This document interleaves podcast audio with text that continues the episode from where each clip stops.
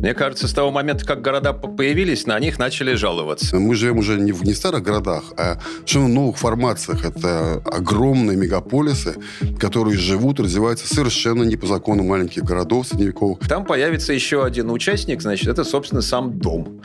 Да, значит, здравствуйте, я ваш дом. Да, значит, да, пора менять крышу. Это будет абсолютно революция во всех сферах жизни. И мы город, мы город не узнаем точно. Верю, что это, это вряд, ли, вряд ли произойдет, но, по крайней мере, как сказать, в пределах нашей жизни или жизни наших студентов нынешних.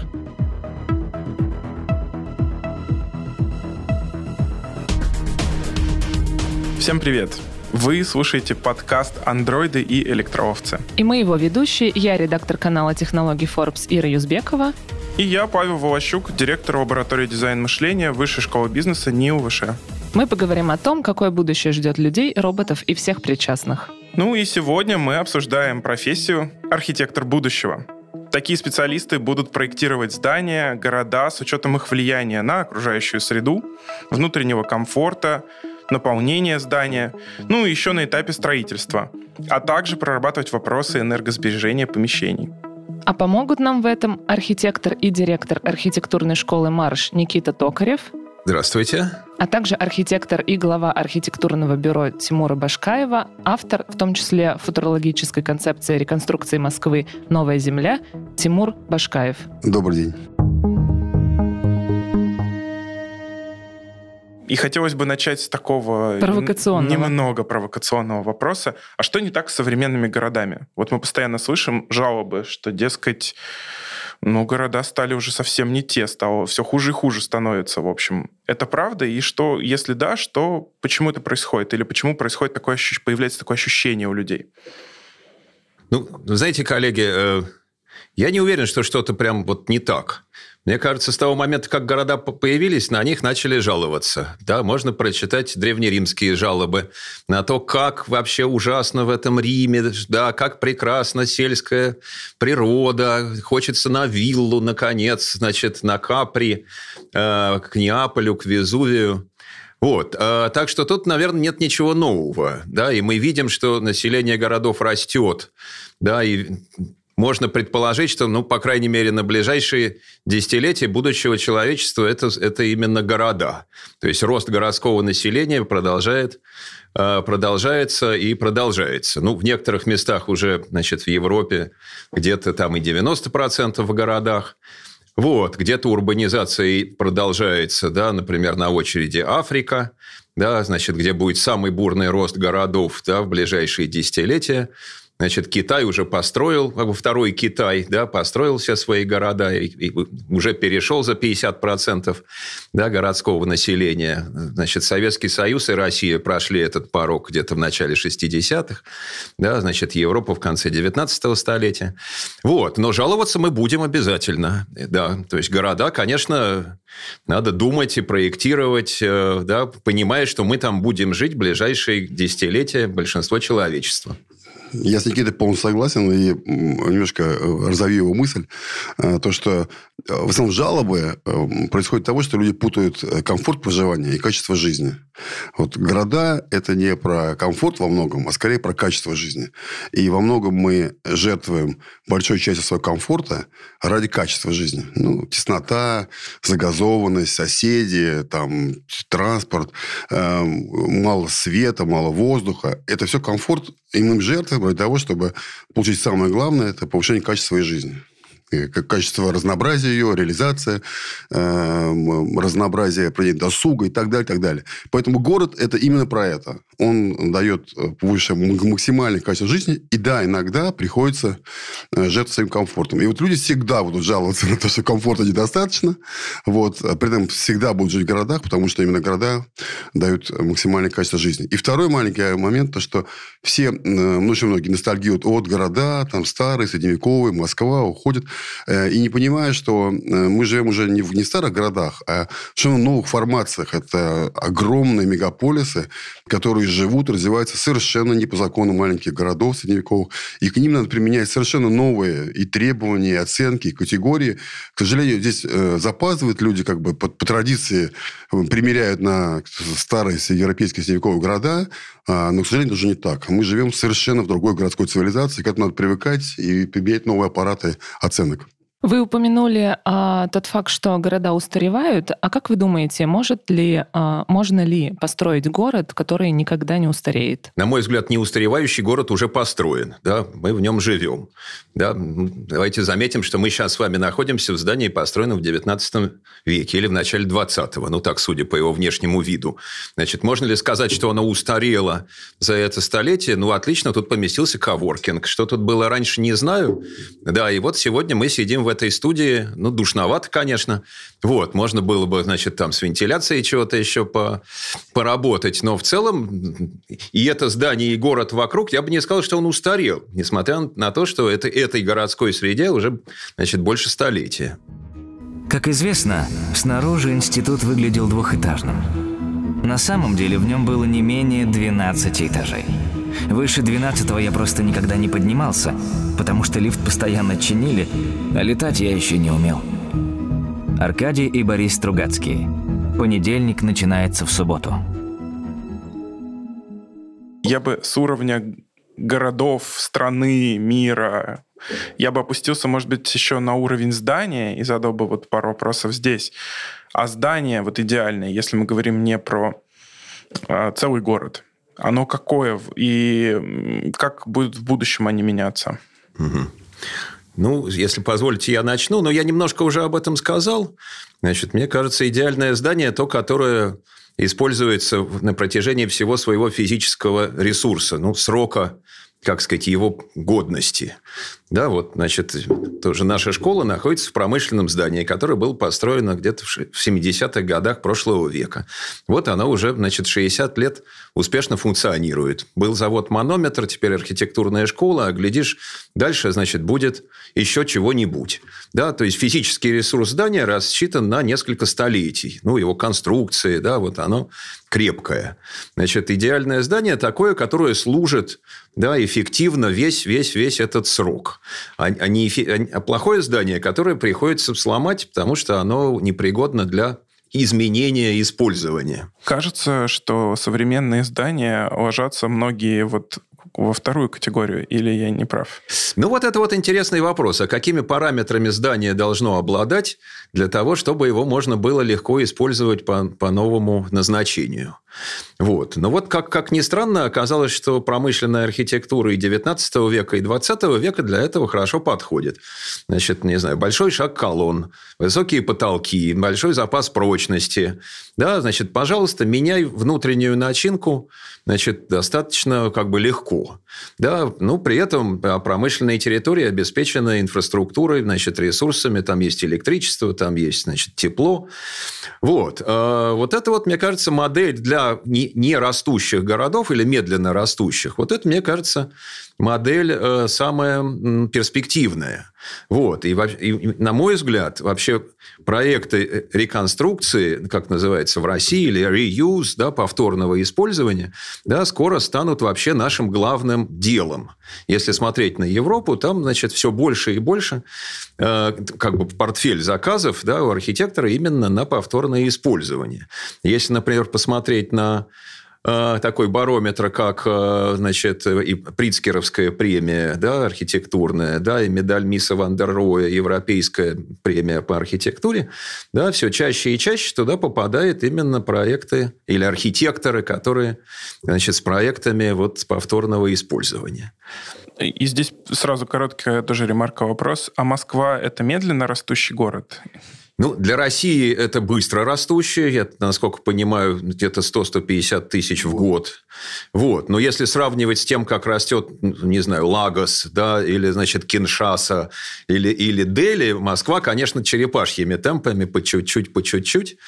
Вот. Э, но Значит, на мой взгляд, рост – это не единственная модель. Вот здесь я, как сказать, готов поспорить с Тимуром, значит, не всегда физический рост населения – это благо, и, и что все города должны расти. Они могут увеличивать качество и эффективность вот, для населения, и эффективность своего производства, да, и качество жизни без физического роста. На мой взгляд, это не, не обязательно прирастать людьми, а важно прирастать ресурсами, ну, как бы качеством. Вот. И вторая мысль, э, значит, что, что изменится в зданиях, а, я думаю, что здания приобретут свои, ну, как бы сказать, своих цифровых двойников. Вот, ну, то есть как сказать, вот у нас у каждого есть представительство в соцсетях, да, мы все, значит, там представлены какими-то аватарами, и, значит, как-то наша жизнь отражается в соцсетях, может быть, не буквально отражает нашу жизнь реальную. Вот, я думаю, что у зданий появится что-то похожее, Значит, что позволит ими управлять эффективно, да, что позволит, значит, как сказать, менять там арендаторов, да, понимать, значит, да, как здание функционирует, что там стареет, что пора менять, что не пора менять, где, значит, включить лампочку, где погасить. Вот. То есть, это такой, ну, что называется, цифровой город, его как бы двойник да, в цифровом мире. Вот это, мне кажется, то, что будет сильно развиваться в ближайшие время. Опять же, повторю свой тезис, не само здание, а способ им использования. Кажется, чатик подъезда сегодня такой предтеча того, что в том, в том, в том, в том числе. И там появится еще один участник, значит, это, собственно, сам дом. Да, значит, здравствуйте, я ваш дом. Да, значит, да, пора менять крышу. У меня протекает крыша, значит, над третьим подъездом. Окей, значит, ремонтники приедут на следующей неделе. Ждите. Тимур, а вы что скажете про то, какое идеальное здание и как вот изменится сегодня облик? Я какой-то сегодня прям борец с мифами. Значит, э, архитектура и какое-то здание – это невозможно свести к одному какому-то типу. Это гигантский спектр значений. От какого-то рядового жилого дома, там где-нибудь там на периферии, да, до какого-то суперзнакового какого-то общественного центра. Это все называется архитектурой, но это абсолютно разные э, э, типологии. И требования к ним разные, и законы существования их совершенно разные. Вот. И мы уже посмотрели массовое жилье, да, рядовое живет по одним законам, вот, э, и к ним отдельные требования, вот, и в том числе эстетические, эстетические, а какие-то суперзнаковые объекты там, в центре совершенно по другим законам абсолютно живут. Вот. И сводить все к одному для меня очень-очень сложно, и это практически, на мой взгляд, невозможно. Э, вот. Мне кажется, я согласен с Никитой, что современные здания, они вполне пригодны пригодны для э, и, смены использования. У них структура такова, что она вполне адаптивна. Э, скорее всего, я считаю, что как бы будущее здание, мне кажется, надо, чтобы каждое здание в своей нише э, выполняло свою задачу, э, в том числе и эстетическую, эмоционально. Вот, чтобы жилье было там удобным, да, при этом не очень дорогим и доступным. А общественные центры где-то в центре были выразительными, эмоциональными, может быть, чуть подороже, но создавали вот какую-то идентику города, неповторимость ее и давали какие-то, в общем, важные эмоции для жителей. А у меня еще такой вопрос. А, есть а, технологический предприниматель Давид Ян, а, основатель компании Абби. И вот он в Калифорнии строит себе дом с искусственным интеллектом. Там внутри будут роботы, аватары. И вот он, значит, планировал в этом году в него въехать всей семьей. Как вы считаете, это такое некое баловство? И возможно ли вообще, что в России будут появляться такие дома, или мы еще на той ступени развития, когда нужно водопровод Ой. проводить? Мне, мне кажется, что надо немножко поспокойнее, потому что у нас уже был э, опыт и мода в России на умные дома, Э, Она дома. закончилась? Она закончилась тем, что э, выяснилось, что э, при каком-то уровне сложности становится очень сильно неудобно, и людей сильно раздражает, очень сильно некомфортно. И вот следующий этап, мне кажется, будет именно находить баланса, чтобы было удобно, помогало, но, но людей не раздражало, не было очень сложным. Должны быть такие интерфейсы, быть очень-очень э, гуманные, понятные, вот, ненавязчивые. И вот это, это будет развитие идти в этом направлении. Поэтому Э, мне кажется, здесь будущее вот в таком, чтобы э, люди ненавязчиво э, получали сложные умные дома, про, ну, очень простые управления. Ну да, правый водопровод. Ну вот, мне кажется, пока у нас еще не появились, например, регуляторы отопления, да, ну, простейшая вещь. Да. Рекуперация общественных зданий, да? Ну, нет, да просто даже в жилье. Значит, вот нет, нет этого крана, и невозможно выключить или включить отопление. Значит, оно работает так, как, значит, ему заповедал, э, значит, городское хозяйство. Да, или счетчик, значит, на отопление, да, пока, значит, вот мы платим, ну, просто какие-то абстрактные цифры, которые рассчитаны из метража квартиры, а не то, что мы реально потребляем. Вот, поэтому вот, ну, я думаю, что до, до таких суперумных умных домов ну, в России еще довольно далекий путь. Вот. Хотя, наверное, управление, управление, как сказать, домовым хозяйством и инженерными системами, ну да, оно может стать интеллектуальным, и это комфорта нам добавит. Вот. Но есть задачи более, как сказать, близкие. Время, на самом деле, лучший архитектор. Оно даже унылый доходный дом способно превратить в жемчужину городского ансамбля. В свое время парижане демонстрации устраивали против Эйфелевой башни. А сейчас без нее Парижа считай, что и нет. Сергей Лукьяненко. Чистовик. Давайте такой последний вопрос да, по этому блоку. Как Москва выглядит через э, сто лет, например? Вот что в ней произошло? И, ну, можно позитивную картину и негативную, например. Похорошеет ли она? Похорошеет ли она сильнее, да? Наполнится ли она небоскребами? Изменится ли она насколько сильно через вот сто лет, например? Ну, на мой, на мой взгляд, она изменится гораздо меньше, чем нам кажется. Да, именно потому, что ну, такой, как сказать, взрывной рост населения маловероятен. Ну, значит, Москва изменилась, да, вот, сильно в середине 20 века, да, прежде всего, когда а, появилось массовое домостроение панельное, и действительно город вырос да, за там, 20-30 лет, да, вырос в несколько раз. Вот, значит, вряд ли что-то подобное произойдет там, в ближайшие десятилетия. Соответственно, Москва, ну да, появятся где-то новые здания, переложат плитку, посадят, значит, новых деревьев, значит, каршеринга будет больше, значит, машин будет частных поменьше. Но я, честно говоря, не ожидаю какого-то ну, столь же драматического и резкого изменения. Так, можно тут я да. немножко опять полемизирую? Какой вы срок сказали? Сколько лет? Сто лет. Значит, э, Э, я считаю, что поменяется довольно много. Вот. Э, это будет все позитивно. Э, первое. Даже рост 100 тысяч в год через 80 лет это порядка 5-8-10 миллионов человек. Я, мы так тоже мы так прогнозируем, что как раз к 70-му, может быть, к 80 году на 5 миллионов агломерация московская вырастет. Плюс мы точно понимаем, что обеспеченность жильем будет расти к европейским. Сейчас у нас около 20 метров в крупных городах, мы будем идти к 40 это удвоение всего жилого фонда. Если мы... Э, урбанизация – это не только увеличение количества людей. Урбанизация – это повышение э, обеспеченности жильем. Если мы с 20 до 40 увеличим э, количество жилых метров на человека, то мы, ну, нам нужно построить вторую Москву за 100 лет.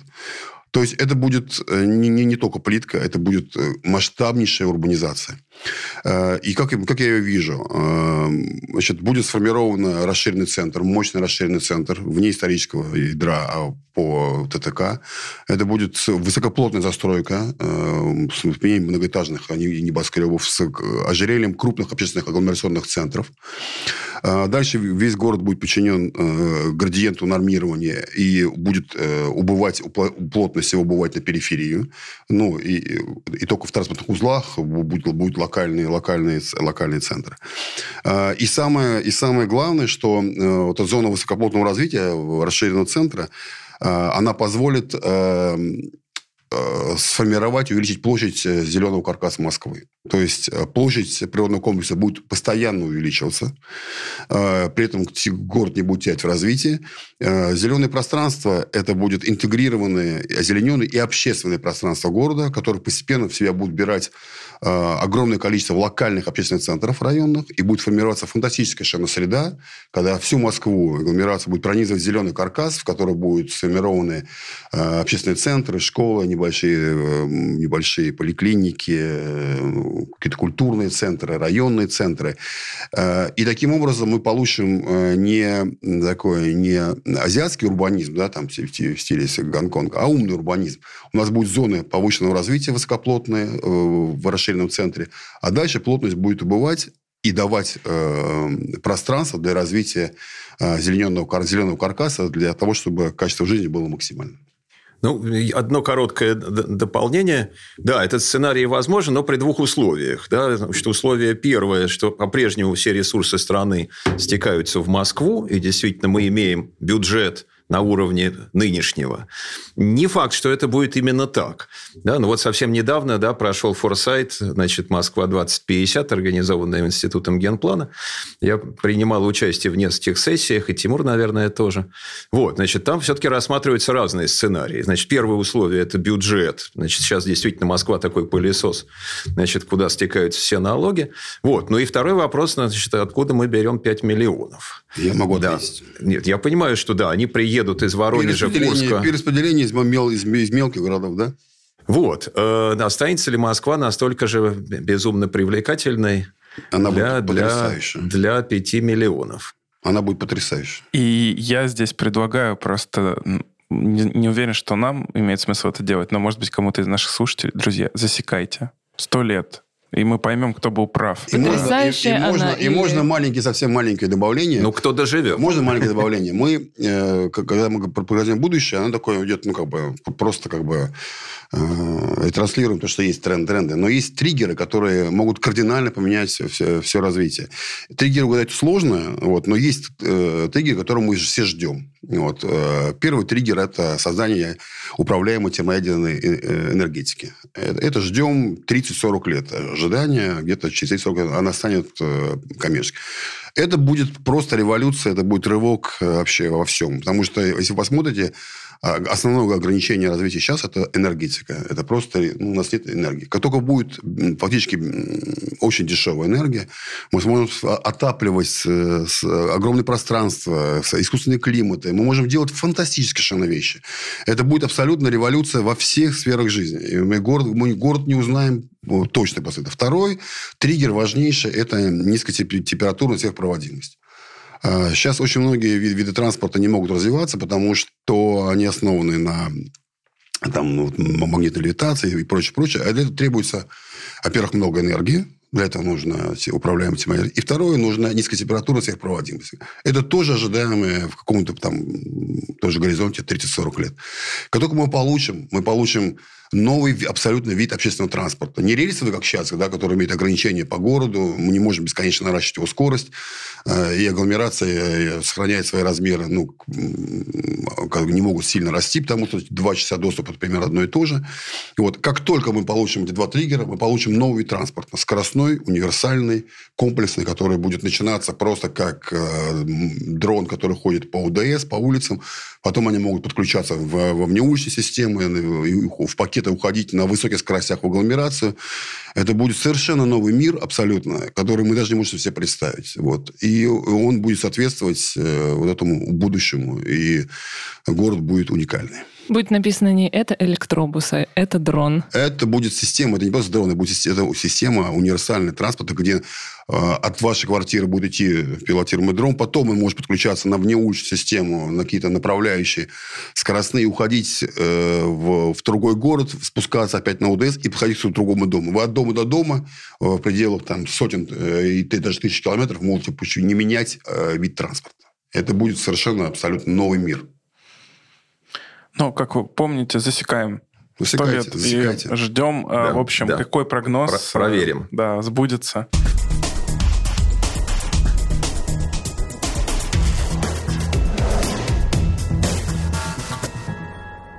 Хотя в этом выпуске мы по большей части говорим о жилых домах и общественных пространствах, существует и архитектура коммерческих помещений. Современные магазины, дарксторы, склады а уже совсем не такие, какими они были даже несколько лет назад. В X5 Group этим занимается специальное подразделение «Недвижимость». Там под нужды ритейлера подбирают локации, организуют строительство и занимаются сопутствующей документацией. По словам директора по недвижимости Дениса Маслова, это подразделение создало уже 150 проектов общей площадью в 2 миллиона квадратных метров. Треть всех распределительных центров торговых сетей России наши. X5 недвижимость – это поиск выгодных локаций, земельных участков и готовых объектов это строительство, реконструкция логистических комплексов, хабов, дарксторов для розничной и онлайн-торговли объектов для потребностей транспортного сектора, торговых комплексов, промышленного производства. Строительство ведется почти по всей стране, и новые объекты нужны во всех городах, где присутствует X5 Group. И чтобы эта стройка не останавливалась, чтобы здания становились современнее, нужны специалисты. О том, каким будет архитектор будущего, мы поговорим через несколько секунд. Но эти знания профессионалов нужны X5 уже сейчас. Возможно, именно вам предстоит придумать и создать те самые киберпанк здания, начав карьеру в X5.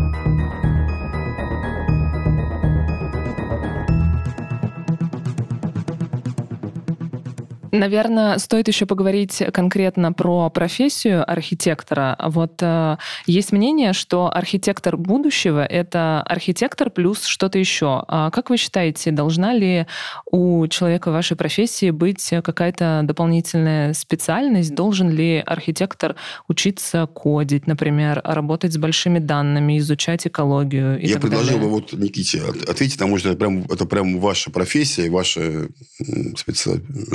Ну, профессия, конечно, быстро меняется, да. Я уже сказал, что не всегда она меняется к лучшему, да. И я вижу вот да, в России здесь как бы серьезные угрозы вообще существованию профессии как, как таковой. Уже там второй вопрос, да, значит, кодить или не кодить, но может оказаться, что, значит, да, уже без архитектора будут обходиться все больше и больше проектов.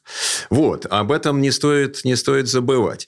Вот. Э, но я бы выделил, пожалуй, одну мысль, которая вот мне не дает покоя, а, значит, на мой взгляд, к ну, таким традиционным умением архитектора, да, как, значит, некоторые эстетические там вкус, да, значит, понимание конструкции, да, как здание устроено, значит, да, как, как оно стоит, материалы и так далее, да, значит, да, уже там 25-30 лет назад, значит, прибавилось, да, владение компьютером, да, естественно, уже оно никуда не уйдет. И мне кажется, следующий шаг, следующее прибавление к профессии архитектора – дадут успехи того, что называется нейронаука.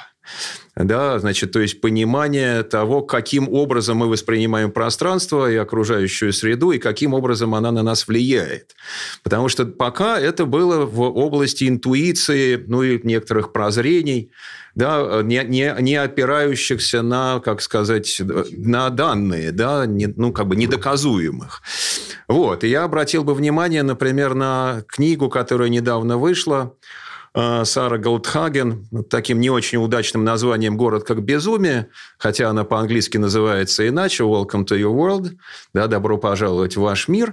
Вот, это, пожалуй, первая такая большая публикация в России, открывающая немножко нам, как сказать, э, как сказать, дорожку в этот вот мир. И я думаю, что в образовании, как бы, ну, владение данными вот, как сказать, науки о мозге, да, и, и понимание, как окружающая среда физическая влияет на нас, вот, станет для архитектора скоро обязательным.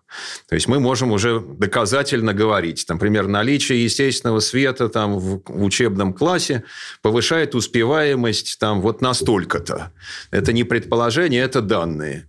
Не знаю, там вид из больничной палаты на значит, деревья да, сокращает пребывание на больничной койке вот настолько-то. Люди быстрее выздоравливают. Ну и так далее. Вот, значит, сейчас мы владеем или начинаем овладевать э, данными, и наши проекты ну, могут быть доказательными. Вот как есть, знаете, доказательная медицина, да, значит, так может быть доказательная архитектура или доказательное градостроительство. Вот это, мне кажется, путь э, это аргумент да, в общении там, и с публикой, с заказчиками, с чиновником.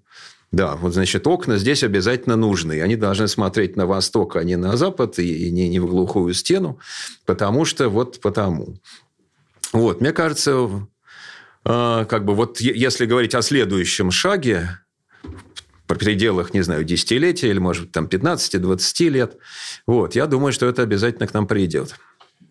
Э, я, я э, такой взгляд на профессию в будущем. По мере развития компьютерных технологий, в том числе нейросетей, все больше и больше будет переходить эм, проектирование как бы под ведомством машин. Да? Рутинные процессы, там, рабочие проектирование, какие-то формирование планировок э, рутинных. Все больше и больше это будет делать э, машины, будет делать гораздо быстрее, гораздо эффективнее, э, там, и человек будет только убирать. Некоторое время, некоторое время за человеком останется, за архитектором останется та зона, которая была всегда. Это формирование будущего идеала. Э, вот это самое главное. На самом деле, э, на мой взгляд, это и главное вообще э, суть профессии архитектора. Архитекторы формируют видение будущего, идеал будущего. Не все попадают, не, все угадывают, но самые талантливые, самые гениальные, конечно, угадывают эти тренды Э, и потом люди по мере развития подтверждают, что да, вот это прозрение эстетические, идеологические, философские абсолютно соответствует развитию общества, и эти люди признаются титанами, э, и, и, и эти модели во многом э, и, и реализуются. Это самое главное. Некоторое время нейросети не смогут этого делать, и, и архитекторы их будет количество сокращаться, потому что это очень нужно. Но вот эти такие самые продвинутые, демиурги, будут некоторое время это делать. К сожалению, боюсь, что скоро, лет через 30, нейросети смогут делать и это. Вот это самое страшное, если нейросети э, смогут э, начинать э, давать модели вот эти, того, чего нет, э, предлагать новые неожиданные решения, которые не вытекают логически из э, базы данных, которая в них заложена. Я думаю, что тоже будет.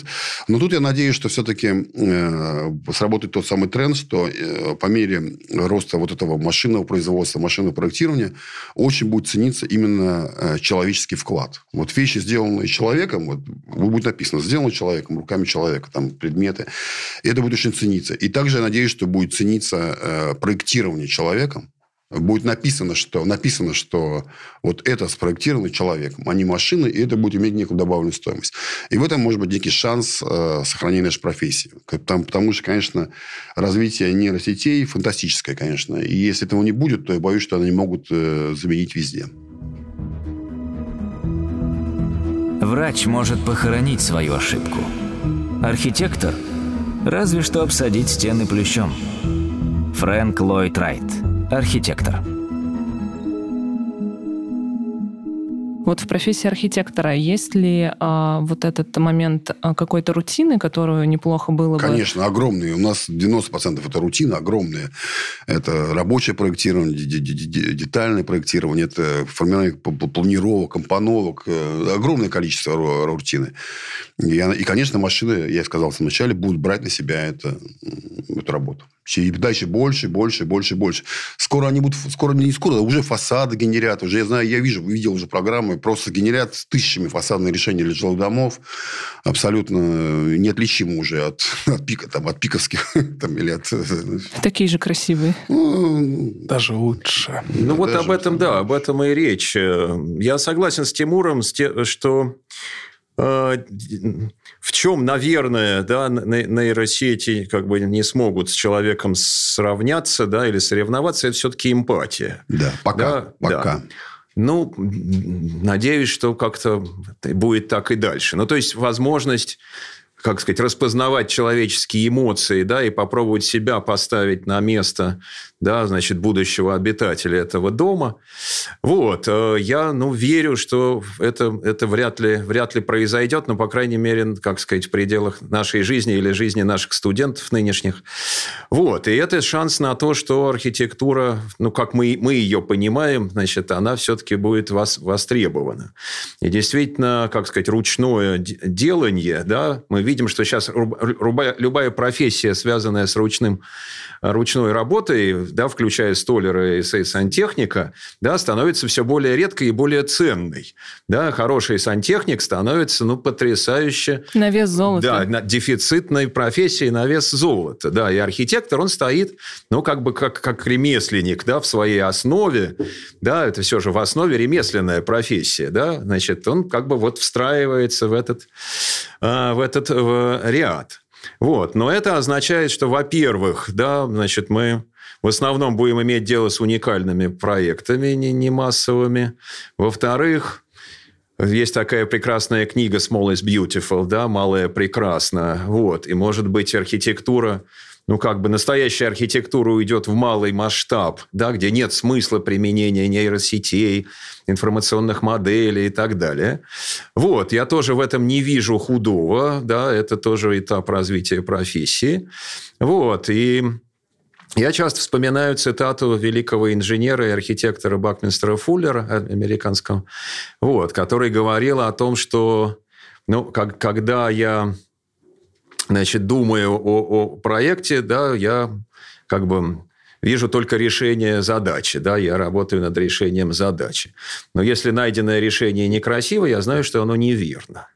Да, вот здесь как бы, да, красота как некий критерий того самого выбора из миллиона вариантов, которые накидывает нейросеть, вот это, мне кажется, функция человека, которую, ну, надеюсь, что все-таки мы не утратим, мы, мы ее не потеряем. Поэтому воспитание ценностей, прежде всего, да, нравственных, этических и эстетических, вот в этом я вижу как раз и задачу образования прежде всего. Да, навыки – это как бы следующий шаг. Да, навыки в отсутствии ценностей могут быть опасны, я бы так сказал. Да, значит, профессионал, не имеющий этической основы да, своего творчества, может такого наворотить, вот, что потом жизни медом не покажется. Когда видишь, какие замечательные здания люди строили в старину, невольно думаешь, что они были счастливее нас. Эрих Мария Ремарк. Жизнь взаймы.